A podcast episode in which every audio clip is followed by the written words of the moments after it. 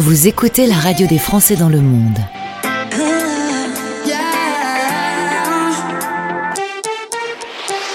Le podcast. Direction Paris pour retrouver Corinne sur la radio des Français dans le monde, qui tend son micro à la FIAF, une association, on peut dire une vieille association, Corinne, c'est pas, pas gênant, c'est pas euh, préjudiciable de dire une vieille association.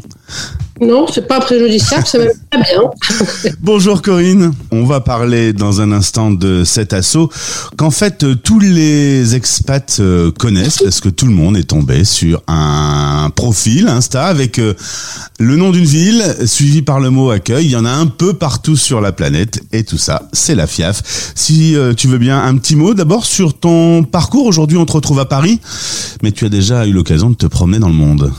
Ben, j'ai été expatriée dans plusieurs pays, évidemment.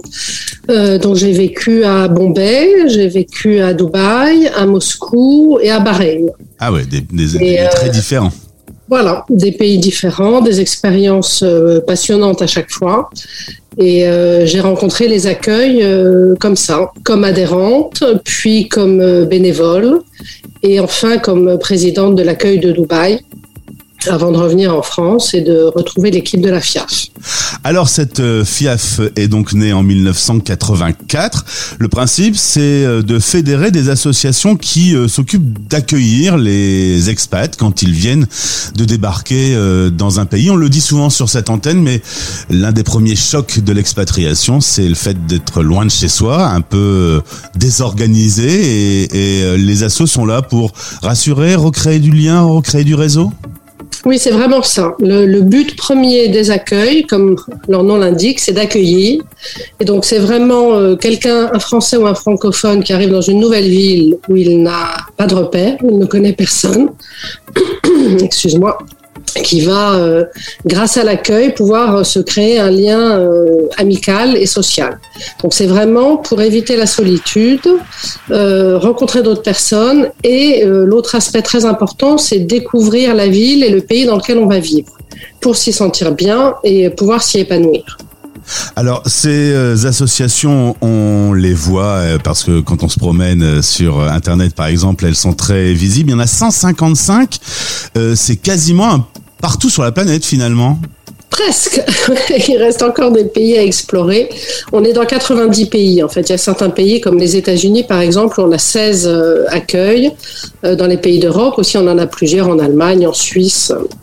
Donc, euh, il nous reste encore un certain nombre de pays, mais euh, le réseau continue à grandir chaque année parce que justement, quand on arrive euh, dans un pays où il n'y a pas encore d'accueil, on a envie d'en créer un. Donc, la dernière fois, par exemple, c'était en Islande, à Reykjavik. On a un accueil qui a été créé il y a quelques années, et puis chaque année, on a une demi-douzaine d'accueils qui se créent dans des dans de nouvelles villes et parfois de nouveaux pays. Alors, il y a aussi euh, une analyse, euh, on en a parlé lorsqu'on a préparé cette interview, euh, ces lieux de rencontre, ça permet de voir un peu comment le monde de l'expatriation évolue. Faut dire que ces deux dernières années, le monde a été touché par une pandémie, les accueils ont encore plus que jamais eu du sens. Ah oui, ça, ça a été hyper important parce que la planète s'est retrouvée isolée, confinée à des moments très différents.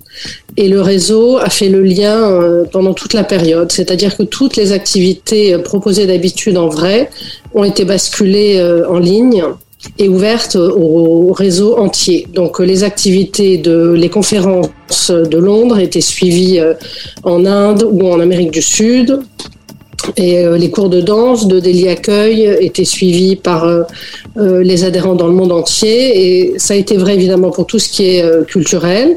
Parce que là, c'est assez facile de basculer des visites en conférence.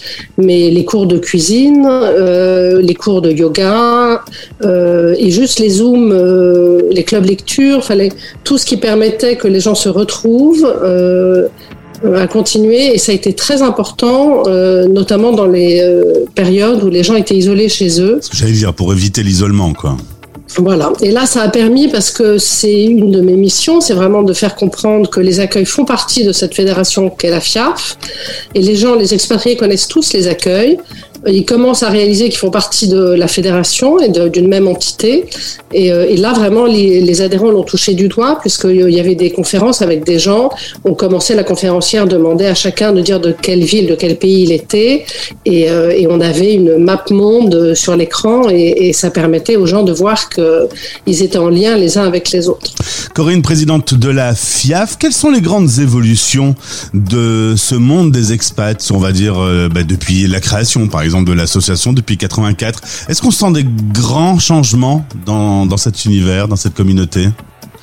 Ah ben le, profil des expatriés évolue tout le temps et il a évidemment changé récemment. Je fais toujours attention à ne pas généraliser parce que ça dépend vraiment euh, euh, et il y a des situations différentes dans chaque pays, mais on peut dire euh, que d'une manière générale, maintenant les expatriés sont souvent euh, deux à vouloir travailler quand ils arrivent dans un nouveau pays, ce qui, pour nous qui recrutons des bénévoles, euh, est un challenge, réussi pour l'instant, mais un vrai challenge.